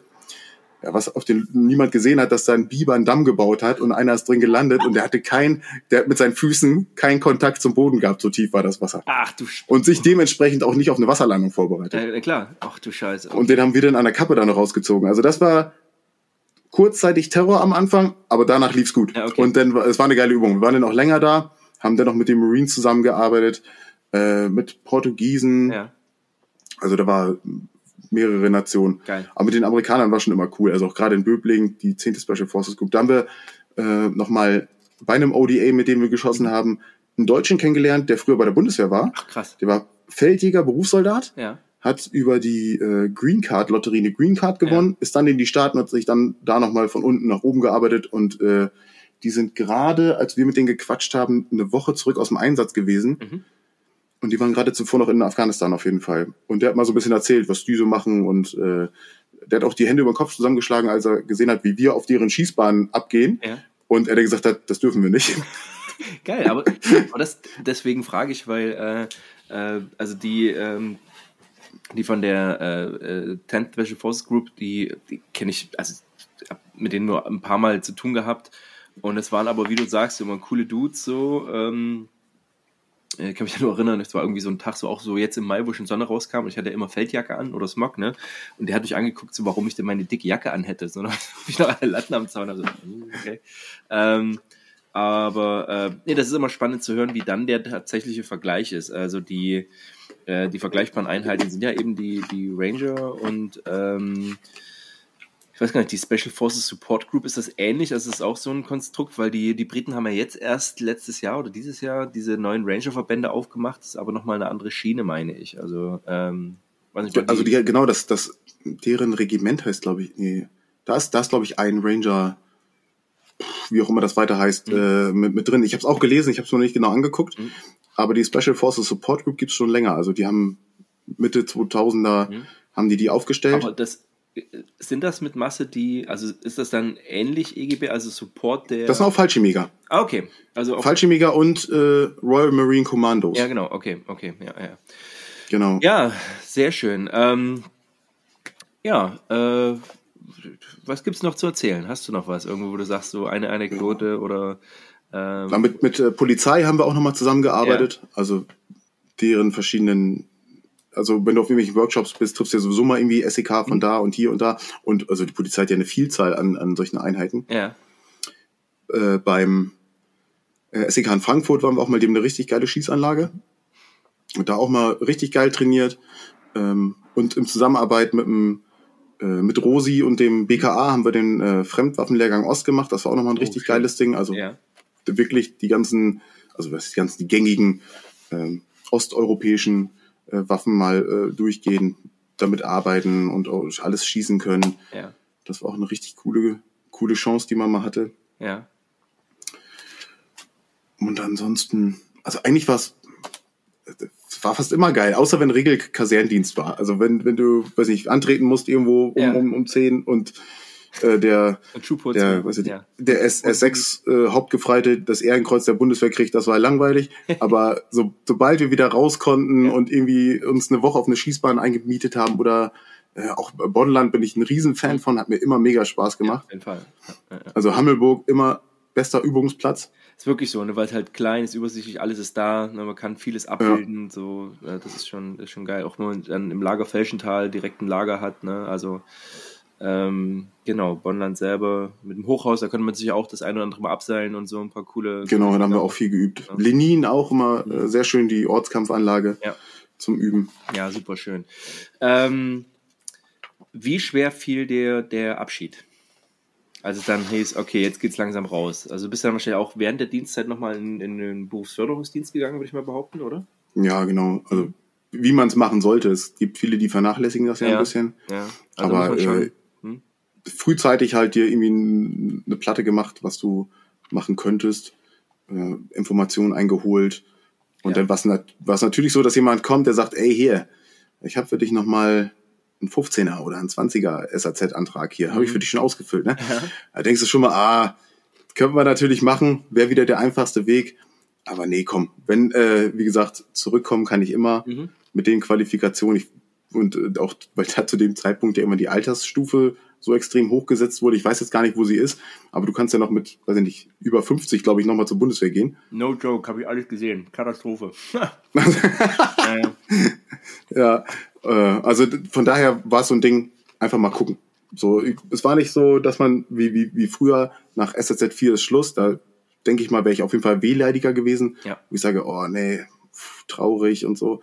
Aber da war halt, okay, du machst einfach mal was Neues und du guckst einfach mal, lässt dich überraschen. Ja. Ja auch, obwohl ich raus bin, immer noch super Kontakt äh, zu, zu allen möglichen. Also das hat einen so verbunden, dass man auch da nicht sagen muss, oh, die Jungs vermisst man schon. Mhm. Ja, klar vermisst man die, aber ich sehe sie auch jedes Jahr mindestens einmal wieder. Ja. Und wir machen eine richtig geile Fete. Und äh, man kann sich anhören, was die anderen so machen jetzt im zivilen Bereich oder wer noch doch verlängert hat oder jetzt noch ja. äh, Feldwebel geworden ist. So ja, aber das ist. von das daher war es nicht so schlimm. Ja, das ist tatsächlich sehr, sehr schön. Also auch gut, dass du dann. Und man darf es halt nicht verwechseln so oder nicht, nicht unterschätzen. So zwölf Jahre ist eine lange Zeit. Äh, gerade wenn man direkt, äh, wie du ja, also wie ich ja auch, direkt nach der Schule oder halt davor jetzt nicht, äh, nicht groß was anderes gemacht. Es gab dann eine Phase, wo ich so, also für mich, ne, wenn du wieder auf den Lehrgang gegangen bist und bist, hast wieder diese behinderte Bettdecke neu bezogen, weißt du, so diesen, das war alles so, dieser, die sind so richtig steif, also man muss sich das so vorstellen, die sind irgendwie, das fühlt sich an wie ein Brett, so dann ich so, oh, jetzt, da ja, dann, ähm, dann so der Geruch nach Schuhcreme, wie immer so, und so, oh, und irgendwann hat man das auch mal über und, ähm, dann äh, macht man sich auch Gedanken so, äh, oder dann in der Phase war ich dann auch schon, wo ich dann wusste, ah, es geht woanders hin, ähm, wo ich dann auch, auch, auch mich darauf gefreut habe, auch das Neue zu erleben tatsächlich. Und ähm, wenn es bei dir ist ja offensichtlich auch so. Ja, sehr schön, Nico. Und dann ähm, bist du rausgegangen. Ähm, Ja. Wenn du jetzt zurückdenkst, was war das schönste Erlebnis? Das schönste Erlebnis. Das ist schwierig. Ich würde jetzt einfach mal sagen, vom, vom Gefühl her, was glaube ich echt die, die zeremonielle Verleihung Ja. der Gegenstände, wo du halt erstmal darauf hingearbeitet hast Ja. und eine super geile Zeit hattest und dann das auch noch gewürdigt wird, weil viel wird ja, oder normalerweise wird nicht so viel gewürdigt bei der. Bundeswehr. Ja, ist richtig, ja. Ähm, das war wirklich mal, glaube ich, echt, glaube ich, mit so das, das, das geilste Gefühl. Es gibt so, so ultra viele geile Momente. Ähm, das könnte ich gar nicht genau sagen. Ja. Aber ich glaube, das wird auch emotional nochmal eine, eine, eine andere Geschichte gewesen sein, als irgendwie, ein, weiß nicht, ein schöner Moment auf einer Übung oder so. Ja, klar. Ja, ja. Also, das auf jeden schön. Fall. Ähm, und ich denke mal, mit den schönen Gedanken äh, machen wir jetzt erstmal den Deckel zu. Das heißt ja nicht, dass, dass wir uns nie widersprechen. Wir haben ja schon, wir haben ja schon noch ganz wilde Planung, dass wir Stück für Stück Weltkids und Plattenträger.